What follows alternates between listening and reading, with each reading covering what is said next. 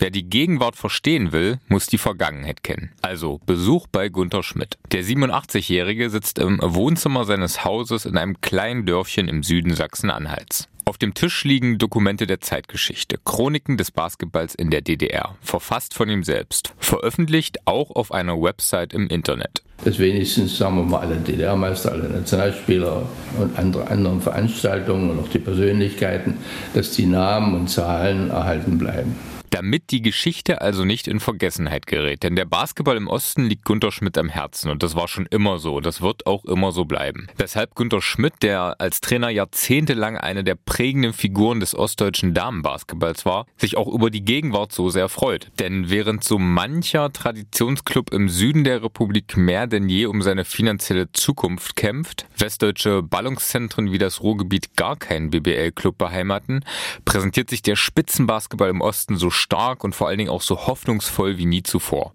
Deutschland erlebt einen Basketballaufschwung Ost und das trotz der wenig prunkvollen Vergangenheit des Sports in den neuen Bundesländern. Oder vielleicht auch gerade deswegen. Das ist die Geschichte des Basketballaufschwungs Ost.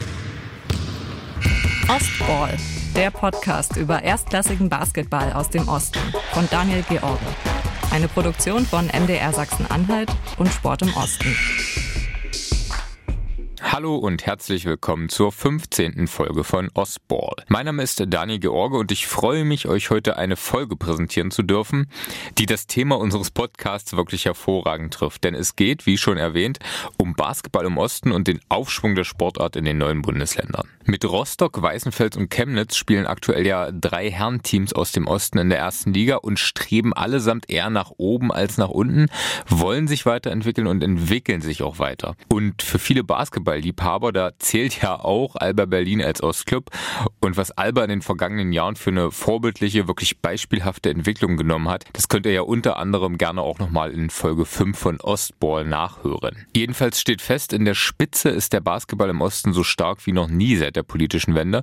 Und um zu verstehen, warum das gerade jetzt zu diesem Zeitpunkt so ist, also mehr als drei Jahrzehnte nach der Wiedervereinigung, da müssen wir einen Blick zurückwerfen. Genauer gesagt auch auf den 8. April 1999. 1969. Denn wir müssen verstehen, was Basketball in der DDR für einen Stellenwert hatte, um dann zu verstehen, wie sich der Sport danach entwickelt hat. Gunter Schmidt, der erinnert sich jedenfalls noch ganz genau an diesen 8. April 1969 und er erinnert sich damit auch an einen Beschluss mit weitreichenden Folgen. Politbüro billigt Herabstufung vom Basketball zum Sport 2, hieß es damals darin. Ja, das war auch, hat eigentlich eine Periode beendet. In den 50er Jahren ist, war es eigentlich Aufbau einer wenig bekannten Sportart in Deutschland. Wahrscheinlich genauso, wie es in anderen Ländern oder auch in Westdeutschland verlaufen ist. In den 60er Jahren, äh, da haben wir das dann richtig leistungssportlich betrieben, gefördert betrieben, geplant betrieben und so weiter. Und dann hat es auch recht schnell eine Leistungsentwicklung gegeben wo zumindest die Frauen dann schon Medaillen gewonnen haben bei Europameisterschaften und so weiter. Und dann kamen eben diese bekannten Sportbeschlüsse. Es war ja der zweite Sportbeschluss. Vorher waren ja schon mal ein paar Sportarten in sogenannte Kategorie 2 versetzt worden. Und das war dann einschneidend. Und dann kam eben von 1970 bis 1990 20 Jahre, wo wir unter diesen eingeschränkten Förderbedingungen arbeiten mussten. Und das war wieder eine ganz andere, ganz andere Rahmenbedingung, aber eigentlich eine gute Lehrzeit für den späteren Basketball, den professionellen Basketball, weil wir uns da auch schon darum kümmern mussten, wo wir das Geld herbekommen, wo, wie wir die Bedingungen bekommen und so weiter und so fort. Darauf kommen wir später noch einmal ausführlich zu sprechen, aber erstmal müssen wir uns noch mal verdeutlichen, was das damals überhaupt hieß. Denn Basketball wurde nicht mehr leistungssportlich betrieben, zumindest gab es keine Förderung mehr dafür und außerdem war mit dem Beschluss auch ein Verbot verbunden, an internationalen Wettkämpfen teilzunehmen. Zwar hatte es in einem vorigen Beschluss schon andere Sportarten getroffen, aber dass uns das allerdings getroffen hat, hat uns überrascht, hängt auch sicherlich auch damit zusammen, die Frauen waren, wie gesagt, schon bei Weltmeisterschaften vierter Platz und Europameisterschaften dritter Platz. Die Männer waren auch auf dem Weg dahin, aber hatten gerade eine kleine Leistungsstelle wieder, wie es auch heute noch ist. Männerspielsportarten sind meist attraktiver und das könnte der Grund gewesen sein, dass damit die Sportart drunter gefallen ist. Und das ging natürlich dann ziemlich radikal, mitunter auch Art bösartig. Was Gunter Schmidt aus Halle, übrigens äh, jahrelang selbst auch Trainer der Damenbasketball-Nationalmannschaft der DDR, damit meint, von heute auf morgen ging sämtliche finanzielle Unterstützung der staatlichen Stellen verloren. Und das war im damaligen politischen System der DDR unfassbar einschneidend. Und dann mussten wir uns eben versuchen, unser Niveau, solange es geht, einigermaßen zu halten wobei es auf Dauer eigentlich unmöglich ist. Ja, da schwingt auch ein bisschen Wehmut in Gunter Schmidts Stimme mit, so nach dem Motto, was wäre gewesen, wenn es den Beschluss nicht gegeben hätte? Denn? Ich denke schon, die Frauen hätten zu den Teams gehört, die wahrscheinlich zuerst mit zur Olympiade gefahren wären. Weil wir eine noch junge Mannschaft hatten und eine Mannschaft, die äh, gut aufgebaut war, die also noch viel Potenzial hatte. So aber entwickelte sich der Sport nicht unbedingt weiter, zumindest nicht was die Leistungsspitze betraf. Als Schulsport, da war Basketball nicht unbeliebt, aber diejenigen, die das Spiel liebten, die mussten sich eben etwas einfallen lassen, um es ohne staatliche Förderung in der DDR betreiben zu können. Wir haben als Betrieb in Halle über Bretter, über Ringe, über Geräte alles Mögliche selbst gebaut. Das hat uns der Betrieb eingeräumt, das konnten wir dann verkaufen, damit konnten wir damit unseren Sport betreiben. Ja, und damit waren auch Materialien da. Wir haben uns auch die Glasbretter, die heute üblich sind, damals war es organisches Glas, Plexiglas, die haben wir uns auch mit Betriebshilfe zum Teil selber gebaut, indem der Betrieb eben Waren hatte, die dem Glaskombinat in Torgau interessierten. Dafür gab es eben dann mal, was sonst schwer kontingentiert war, äh, Plexiglas, eine Scheibe. Die waren aber nie in der Größe von einer Basketballscheibe, die musste man einmal zusammenschweißen.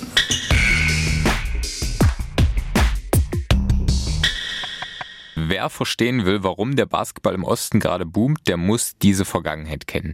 Denn sie bedeutet, aus der DDR-Historie heraus fehlten dem Sport nach der politischen Wende sowohl Strukturen als auch die Breite. Anders als in der BRD, wo es viel früher natürlich ganz andere Möglichkeiten und vor allen Dingen auch viel stärkere Einflüsse vor allem aus den USA gab. Aber diejenigen, die den Basketball im Osten vorantreiben wollten, die taten das auch dort mit ganz viel Leidenschaft. Und in den 1990er Jahren verliebten sich noch viel mehr Menschen in den Sport, wie Thomas Kekenmeister erzählt. In den 90ern gab es das große Streetball-Ding, äh, irgendwie Streetball-Events, große Touren. Die Jugendlichen, die äh, waren begeistert von diesem neuen Sport, der von Amerika rüberschwappte. Natürlich gab es Basketball auch in der DDR, aus Russland, Jugoslawien, Einflüsse. Aber dieses neue Ding, was da aus dem Westen rüberkam, äh, hat für Begeisterung gesorgt die Kids, die in den 90ern diesen, diesen Sport gelebt haben, auf dem Freiplatz draußen, selbst in Vereine geströmt sind, sind irgendwann größer geworden, älter geworden. Und die Perspektiven im Lande, die gab es dann nicht mehr so. Und deswegen sind sie weggezogen und dadurch sind die Vereine auch brüchig geworden, die Strukturen sind schwächer geworden. Dann ist, ist alles so ein bisschen, ja, erodiert, würde man, glaube ich, in der, in der Geologie sagen, also so ein bisschen in die Brüche gegangen. Und die, die geblieben sind, die haben versucht, natürlich irgendwie die Strukturen wieder am Leben zu halten. Und deswegen gibt's jetzt die, die damaligen Kids, die jetzt erwachsen sind und dieses Feuer haben, die haben einen ganz großen Anteil daran, dass der Basketball im Osten, dass der auf jeden Fall ja, neue Energie hat oder Energie versprüht. Seit mehr als 25 Jahren beschäftigt sich Thomas Kickenmeister mit dem Basketball und auch mit seiner Kulturgeschichte. Früher als Journalist, mittlerweile seit zahlreichen Jahren als Medienverantwortlicher bei den Rostock Seawolves. Und er war auch einer derjenigen, die in den vergangenen Jahren maßgeblich zum Aufschwung des Rostocker Basketballs beigetragen haben. Und für ihn steht fest, dass diejenigen, die sich in den 90er Jahren in den Basketball verliebt haben, ganz entscheidend zum aktuellen Aufschwung beigetragen haben. Denn Genau, du siehst es ja auch in der Halle. Also die Kids oder ja, Kids, also die 70er, 80er Jahre, die in dem, in, in den, diesen beiden Jahrzehnten geboren sind, die in den 90ern und Anfang der Nullerjahre dann mit Basketball infiziert worden, die sind jetzt erwachsen, haben selber Familien und die siehst du natürlich auch jetzt äh, in der ersten Liga als Publikum, ja. Oder selbst äh, hinter den Kulissen, sei es im Ehrenamt oder äh, ja, im Hauptamt im Verein. Aber wer da mal kurz nachrechnet, der fragt sich natürlich, warum kam dieser Aufschwung Ost im deutschen Basketball denn nicht schon früher, wenn sich die entscheidenden Personen doch in den 90ern in den Sport verliebt haben? Ein großes Wort, was mir da immer wieder entgegenkam, war demografischer Wandel. Ich glaube, das war eine Sicherheitsfrage. Also man musste sich erst an die neue Situation, an die neue Qualität ähm, Alltag, also das ist jetzt nicht eine rein sportliche Antwort, ne, sondern eine rein eine, eine, eine sozialwissenschaftliche Antwort, dass man sich da erst an, an, an neue Standards gewöhnen musste im, im Gesamtumfeld, im ganzen Leben. So äh, als Kind hast du hat man ja hat man ja weniger Sorgen so, äh, aber aber die Eltern, die haben damals Sorge gehabt, kann ich meinen Job behalten. So man musste sich erst an die neue Situation, das neue Umfeld gewöhnen. Wenn man diese Aufgaben erledigt hat, dann kann man sich ja auch neuen Aufgaben widmen, also die dann auf eine höhere Ebene gehen. Zum Beispiel hochklassigen Basketball an dem jeweiligen Standort zu organisieren. Aber wenn die Sicherheitsfrage nicht beantwortet ist, dann gehe ich dahin, wo es besser geht. Und wenn die Kids und die Jugendlichen, die damals äh, in den 90ern Streetball gespielt haben, plötzlich ein Jobangebot in Hamburg oder in Berlin haben oder irgendwo in Köln, weil es in Rostock oder in Schwerin oder in, in, in Magdeburg, in Chemnitz keine Perspektive gab. Perspektiven ist auch ein großes Wort, was da reinschwingt. Äh, dann gehe ich natürlich dahin, wo ich, wo ich wo es mir gut geht, wo ich mein, mein Leben finanzieren kann, wo ich, wo ich ne, Möglichkeiten habe. Und das ist, äh, ist, glaube ich, auch ein großer Einflussfaktor damals gewesen. Und das braucht natürlich eine Zeit, bis sich das entwickeln kann, bis sich Strukturen wieder wiederbeleben, wieder, bis sie neu aufblühen. So und das ist einfach auch eine Frage der Zeit, ja. Denn natürlich nicht alle Basketballbegeisterten verließen den Osten. Die Streetball-Kids aus den 90ern, die blieben, die entwickelten Visionen. Und die stehen heute unter anderem an der Spitze der ostdeutschen Erstligavereine. Thomas Kekenmeister nennt den Rostocker Vorstandsvorsitzenden André Jürgens als Beispiel. Der Chemnitzer Geschäftsführer Steffen Herhold beispielsweise hat früher selbst gespielt. Sein Kollege aus Weißenfels, Martin Geisler, der startete Anfang der 2000er als Pressesprecher beim Syntanix MBC. Und alle entstammen derselben Generation Generation sind heute Ende 30 oder in ihren 40ern. Und alle verbindet die Liebe zum Spiel. Thomas Kekenmeister sagt. Gerade nach der Wendezeit, ne, das ist diese neuen Einflüsse, damit erstmal klarkommen und, und, und Kids oder Teenager, die saugen ja alles auf, was neu ist. Also diese ganze Street- oder, oder Popkultur, die dann rüberschwappte, da ist ja Sport oder insbesondere dann Basketball dann auch ein großes Medium gewesen, was dann viele Sachen miteinander trans oder na, nicht transportiert, aber miteinander vereint, äh, sei es Mode, Musik. Es ist ja nun mal so im Klischee, dass, dass Basketball und Hip-Hop eng zusammengehören. Das ist rübergeschwappt und das ist bei, bei, einen, bei den einen oder anderen mehr hängen geblieben, die dann auch was bewegen wollten und sich da irgendwie eine, einen Job oder eine, eine Lebensaufgabe gesetzt haben, eine Vision gesetzt haben. Und diese Vision, die, die gibt es an einigen Standorten, dass Personen diese Vision, die sie damals, von der sie damals geträumt haben, dass sie die noch leben. Das sind diese Verrückten, die positiv Verrückten, von denen ich sprach. Also diese, die damals auf dem Freiplatz gespielt haben, ihren Idolen nachgeäufert haben und gedacht haben, ja, an dem Standort, da will ich auch mal was entwickeln und so hoch es geht, sei es im Verein oder als Spieler selber, aber vor allem im Verein, diese, diese Person, die gibt's glaube ich, auch nicht nur im, im ostdeutschen Basketball, sondern generell an vielen, vielen Standorten, dass die das sich zur Lebensaufgabe gemacht haben und äh, den Traum auch ja, bis heute und hoffentlich noch lange weiterleben können.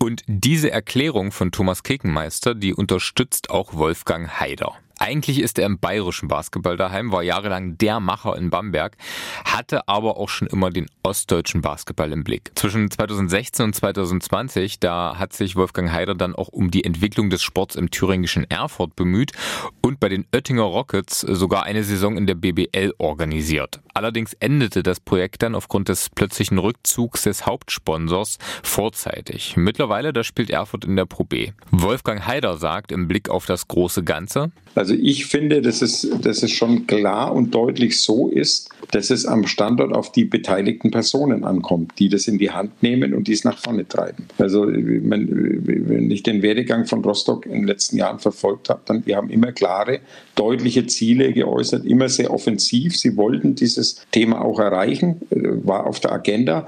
Im Übrigen auch jetzt sind sie Vorreiter, was Standards in der Liga betrifft. Sie, sie sagen, da muss eigentlich noch mehr gefordert werden.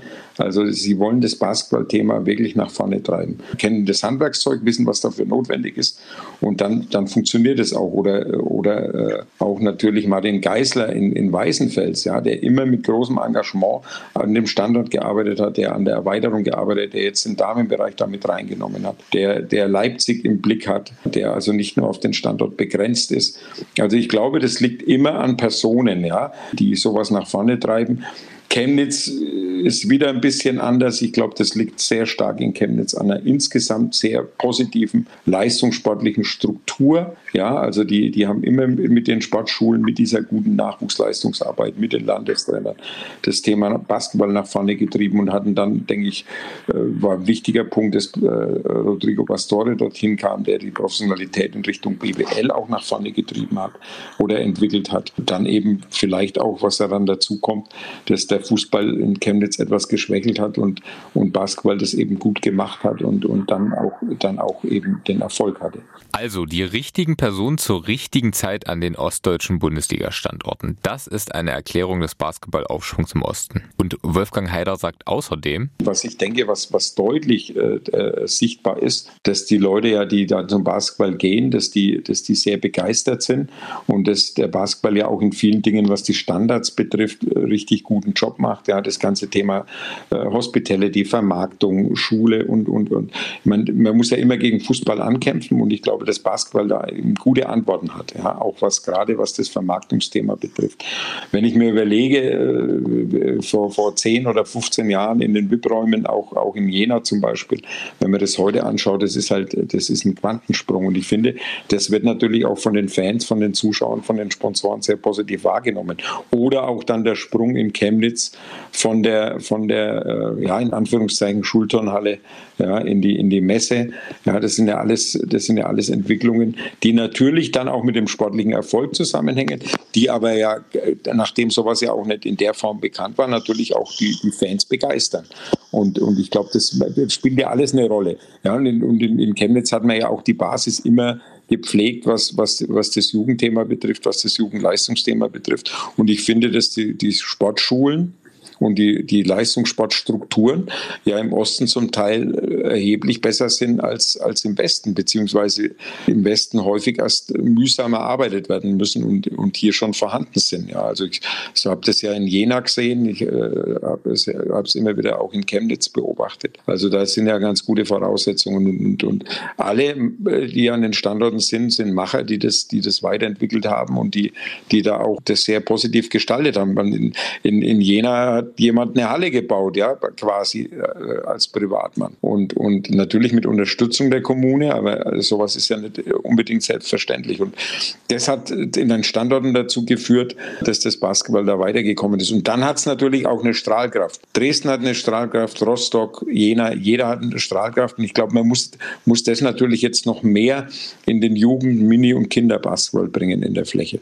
Also, direkte Frage an Wolfgang Heider. Erlebt Basketball Deutschland gerade tatsächlich einen Aufschwung Ost? Ja, nee, würde ich, würde ich auf jeden Fall unterschreiben. Wenn man die, die Szene jetzt über viele Jahre beobachtet und, und, und, und sieht, dann hat sich das natürlich sehr kontinuierlich nach oben entwickelt. Also wir haben ja auf der einen Seite die Dauerbrenner äh, MBC, Weißenfels, die sich ja seit vielen Jahren äh, in, der, in, der, in, dem, in der Spitze, in der Leistungsspitze in Deutschland Pro A BBL halten. Da sind halt jetzt viele dazugekommen. Ja. Man muss sagen, dass äh, Jena ja Pro A schon mal in der BBL gewesen. Die waren ja eigentlich so kurz nach MBC auch schon äh, auf dem Sprung. Wir haben vielleicht eine kleine Stagnation, aber insgesamt äh, ist es ja auch ein sehr stabiler Standort. Dresden hat es, denke ich, wirklich sehr gut gemacht nach dem Abstieg aus der Pro A, sich sehr konsolidiert und hier eine starke Struktur aufgebaut, die, denke ich, auch noch nicht am Ende ist. Rostock hat es ja mit Ankündigung gemacht. Sie haben ja immer äh, sich das Ziel gesetzt, nach oben zu kommen, dass es so schnell ging und so stabil. Denke ich, konnte keiner erwarten, aber auch das ist natürlich äh, aller Ehren wert und, und sehr positiv. Gut, und Chemnitz ist ja ein sehr stabiler Standort, der viele, viele Jahre schon im Hochleistungs-, im Leistungsbereich Jugendarbeit macht, immer mit dabei war in Deutschland, immer wieder auch Talente entwickelt hat. Ja, auch äh, der Standort, der auch sehr stabil ist im, im Mädchen- und Damenbasketball. Und jetzt äh, Rodrigo Pastore hat sicherlich das ganze Thema äh, in, der, in der BWL äh, sehr, sehr gut etabliert. Und ich würde jetzt auch mal nicht vergessen, Erfurt, äh, wo ich ja vier Jahre war und wo wir ja damals durch den Aufstieg in die erste Liga eigentlich ein erstes Zeichen gesetzt haben und das war sehr, sehr schade und bitter, weil ich sehr davon überzeugt bin, dass Erfurt auch ein hervorragender BBL-Standort wäre, das damals ja mitten in der Saison der Hauptsponsor ausgestiegen ist, sonst waren wir da auch auf einem sehr guten Weg. Neben den Erstligisten, da sieht Heider auch bei den Pro-A-Ligisten aus Jena und Dresden großes Potenzial und in der Pro B da arbeiten neben Erfurt ja zum Beispiel auch noch die Lok Bernau, die BSW Sixers und die SBB Baskets aus Wolmerstedt allesamt ebenfalls an noch professionelleren Strukturen. Doch bei allem Aufschwung, auch in den unteren Ligen, es gibt noch Nachholbedarf, wie auch Wolfgang Haider sagt. Naja, grundsätzlich äh, finde ich, äh, das kann ich jetzt gerade auch für Thüringen sagen, gibt es natürlich viel Luft in dem Mädchen- äh, und, und Frauenbasketball. Also da, da gibt es schon noch weiße Flecken, da gibt es natürlich die Leuchttürme auch, aber, aber insgesamt ist das dünn. Grundsätzlich muss man sagen, ist das, wenn man heute über das sehr Positive sieht in der Entwicklung des Basketballs im Osten, ist das nach wie vor ein Manko. Also das ist in der Fläche, gibt es einfach zu wenig Basketball Basketballteams, zu, viel, äh, zu wenig Mannschaften, zu, viele, zu wenig Jugendleistung, Mini-Basketball. Da ist natürlich schon noch viel Luft nach oben. Es wird an den Standorten durch die Bank sehr gut gearbeitet. In jeder Beziehung, sei es in der Sponsorenakquise, in der Entwicklung des Programms, in dem Schulbereich, im Kindergarten, überall äh, versucht man das Thema Basketball nach vorne zu bringen. Aber in der Fläche, also sprich bei den kleineren Vereinen oder überhaupt bei Vereinen in der Fläche, da ist natürlich noch viel Luft nach oben. Ja. Also man sieht es ja zum Beispiel, dass eine mitteldeutsche Liga im U13, U14-Bereich äh, stattfinden muss, dass man das nicht in Thüringen, äh, Sachsen, Sachsen-Anhalt äh, hinbekommt als einzelne Liga, sondern dass man das alles zusammenziehen muss. Also das ist schon, äh, denke ich, denke ich, ein Manko, das sich nur bedingt geändert hat. Es ist natürlich besser geworden insgesamt, weil es einfach mehr starke Standorte gibt. Aber das ist natürlich bezogen auf Chemnitz, auf Rostock, auf Jena, auf Erfurt und, und äh, Weißenfels, ja. Aber natürlich in der, in der Dichte, in der Breite fehlt es natürlich, um, um hier einfach noch mehr Talent und noch mehr Entwicklungspotenzial zu haben. Und auch Wolfgang Haider spricht bei diesem Thema die Vergangenheit an, denn also ich denke, denke, das ist ein Prozess, der Geduld braucht. Das liegt natürlich daran, dass Basketball jetzt keine Traditionsstandort äh, damals im, im Osten war. Es gab immer mal Basketball, auch an den Standorten, wo es jetzt stattfindet. Aber in der, in der Fläche war Basketball nicht die Sportart, die unterstützt wurde. Das ist ja bekannt. Insofern denke ich, wird es schon auch eine Aufgabe der Bundesliga-Vereine sein, der, der Pro A sein, der Pro B sein, das in die Fläche zu tragen, weil es ja immer ein Marketing ist. Je mehr sich Menschen mit Basketball beschäftigen, je mehr Menschen Basketball spielen, je mehr Basketball-Zuschauer es gibt, desto mehr wird natürlich auch das finanziell und wirtschaftlich interessant sein. Ich glaube, es ist wichtig, dass die, dass die Bundesliga-Vereine damit als äh, Multiplikatoren arbeiten, dass sie dort in der Fläche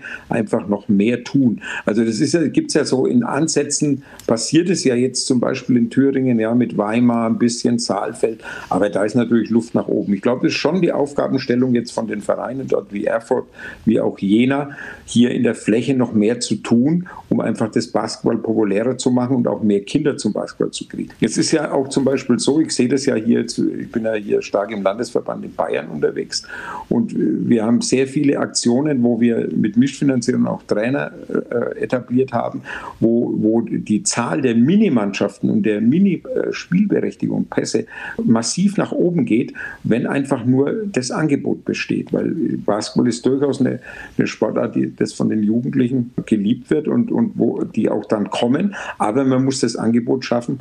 Und ich glaube, das wird auch ein bisschen die Aufgabenstellung der, der Bundesliga-Vereine sein im Osten.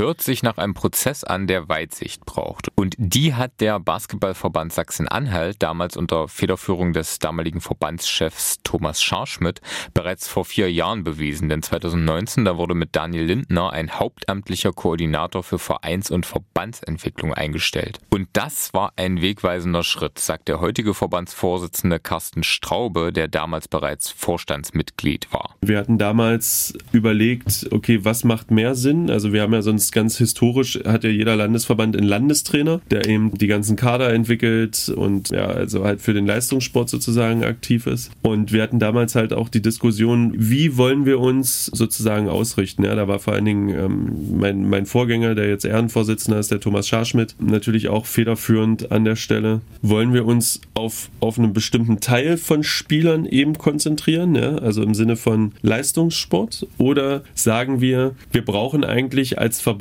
sind wir eigentlich dafür da, die Strukturen in die Breite zu ziehen und eigentlich da, wo wir weiße Flecke haben noch im, im, im Verband, ja? also auf der Landkarte, wo es kein Basketball gibt oder wo wir mal Vereine hatten, die irgendwann nicht mehr Basketball gespielt haben, dass wir die halt wieder entwickeln im Sinne von, wir beraten die Vereine. Die aktuelle Position ist durch Daniel Lindner eben besetzt. Daniel ist halt aktiv mit den Vereinen im Sinne von, er berät sie, wie man sozusagen auch strukturell einen Verein aufbauen kann, was natürlich einerseits positiv für den Verein vor Ort ist, andererseits natürlich auch ein positiver Effekt sozusagen für die ganze Basketballgemeinschaft in Sachsen-Anhalt hat. Und Daniel hat auch extra äh, eine Ausbildung zum Vereinsmanager auch noch gemacht, damit er sozusagen auch nochmal einen anderen Input kriegen kann. Ähm, wie sieht es denn überhaupt? Also was kann man als, als Verein überhaupt machen? Was sind sozusagen die wichtigsten Strukturen? Seitdem diese Stelle geschaffen wurde, werden die Vereine also eng bei ihrer Entwicklung beraten. Es werden neue Standorte aufgebaut oder eben alte, eingebrochene Strukturen wieder aufgebaut. Carsten Straube, der neben seiner ehrenamtlichen Verbandstätigkeit übrigens als einer der besten deutschen Schiedsrichter gilt, sagt über die Entwicklung des Basketballs im Osten, positiv, auf jeden Fall. Vor allen Dingen deswegen, weil viele Leute mit involviert sind äh, im Basketball, weil wir positive Effekte für Kinder sozusagen auch erzeugen können. Das also äh, sehen wir ja gerade an den Statistiken aktuell im, im Basketballverband Sachsen-Anhalt, dass vor allen Dingen viele Minis, also das heißt im Alter bis U12 ähm, sozusagen gerne Basketball spielen, dass die Vereine sehr involviert sind, aktuell ähm, auch in dem Bereich aktiv zu sein und, und viel zu investieren. Und wenn man das jetzt aber auf die, auf die zeitliche Schiene sozusagen seit der Wende bis heute irgendwie auch so betrachtet, ist es natürlich auch so, dass wir durch die Europameisterschaft Anfang der 90er, durch den Gewinn, natürlich einen enormen Boom hatten an Mitgliederzahlen bis ähm, Ende der 90er im Basketballverband. Die Mitgliederzahlen dann auch, ähm, auch wieder stark zurückgegangen sind und wir ungefähr seit 2006, 7, 8, 9, 10 so in der Drehe wirklich wieder anfangen, die Mitgliederzahlen bei uns im Landesverband zu steigern und zu erhöhen. Hat natürlich auch viel damit zu tun, wie wir uns natürlich auch strukturell sozusagen auch aufgestellt haben. Und auch wenn Carsten Straube ebenfalls von einem Aufschwung aus dem deutschen Profibasketball spricht, er sieht genau wie Wolfgang Heider noch Nachholbedarf. Es passiert viel. Das, das muss man schon sagen. Also vor allen Dingen im männlichen Bereich. Also deswegen sage ich auch, du konstruierst da nichts, sondern das ist so. Das ist in den letzten Jahren natürlich auch extrem gut gewachsen, weil mittelfristig in Strukturen investiert wird. Wo ich aber auf jeden Fall noch ganz viel Entwicklungspotenzial sehe, ist gerade der weibliche Bereich im Osten. Wir haben mit, gut, mit den Gisa Lions, mit Alba Berlin zähle ich jetzt einfach mal auch mit zum Osten in, an der Stelle, ja. Natürlich auch jetzt äh, zwei Teams, die, die, die auch in der ersten Liga Damen spielen und mit Alba Berlin Berlin natürlich auch eine Struktur, die generell Leistungssport oder auch Breitensport fördert, von, von ganz unten bis ganz oben. Und die Strukturen fehlen aber im weiblichen Bereich an ganz vielen anderen Standorten. Ne? Deswegen ist es auch also Anliegen von uns als Landesverband natürlich auch gerade in den weiblichen Bereich zu, zu investieren und auch zu sagen, das sind Projekte, die wir fördern wollen. Schließlich gibt es aktuell auch nur zwei Clubs aus dem Osten, die in der Damen-Basketball-Bundesliga vertreten sind. Und zwar sind das die Gießer Lions des Centenix MBC und, wenn man Alba Berlin dazu zählt, die Damen von Alba Berlin. Jedenfalls finde ich, dass die Einstellung des Basketballverbandes Sachsen-Anhalt da absolut den Zeitgeist trifft. Schließlich hat ja auch der Deutsche Basketballbund jetzt erst kürzlich den Zuschlag zur Ausrichtung der Damen-Basketball-WM 2026 erhalten. Und das ist auch eine Einstellung, wie ich finde, die zeigt, die Verantwortlichen im Basketball-Osten, die wollen den Aufschwung weiter organisieren. Und das, obwohl das anderswo in Deutschland auf den ersten Blick zumindest oft einfacher erscheint. Denn da sind die Voraussetzungen Voraussetzungen natürlich auch schon ganz andere, weil die auch schon A, weil die Bundesländer auch viel größer sind, teilweise, ja, wenn ich das jetzt mit Nordrhein-Westfalen vergleiche oder Baden-Württemberg oder Bayern, die haben natürlich ganz andere Voraussetzungen, weil sie auch viel mehr Bevölkerung haben, aus denen sie Sportler oder Sportlerinnen generieren können. Und die haben ja auch höhere Teilnehmerausweise, als wir das in, in Sachsen-Anhalt haben. Und was man natürlich auch sagen muss, dass sie eben vor der Wende, also einfach auch schon viel länger Zeit haben oder hatten, in Strukturen sozusagen zu wachsen. Hat es natürlich einerseits was Positives, andererseits was Negatives, ja, weil verfestigte Strukturen und keine Ahnung was. Aber das ist auf jeden Fall so, dass dort das Miteinander auch gewachsen ist und die einfach auf mehr Historie sozusagen halt auch bauen können. Aber vor allen Dingen ähm, in, in, Bezug auf Größe des Bundeslandes natürlich ähm, ganz andere Voraussetzungen haben als wir. Trotzdem, Carsten Straube glaubt daran, dass die Clubverantwortlichen im Osten vieles richtig machen. Und ich bin halt auch immer ein Fan davon, wenn man lieber Verantwortung auf mehrere Schultern verteilt, anstatt dass man einen hat, der für alles sozusagen haftet. Und ich glaube, das ist auch der Vorteil mittlerweile, den man im Osten einfach hat, dass hier mehrere Leute sozusagen oder mehrere Gesellschafter irgendwie immer in der Verantwortung sind und das nicht auf zwei Schultern sozusagen liegt, sondern halt auf mehreren Schultern verteilt. Das ist, glaube ich, auch der Unterschied, den, den man sozusagen auch im Osten zu den historisch gefestigten Strukturen einzelner Vereine halt auch hat aus den alten Bundesländern. Und trotzdem hat es der Basketball Osten in den vergangenen Jahren geschafft, aufzuholen, seinen eigenen Aufschwung zu organisieren. Mit den richtigen Führungspersonen und mit klugen Entscheidungen wie der damals beim Basketballverband Sachsen-Anhalt, die Stelle des Verbands- und Vereinsentwicklers zu schaffen.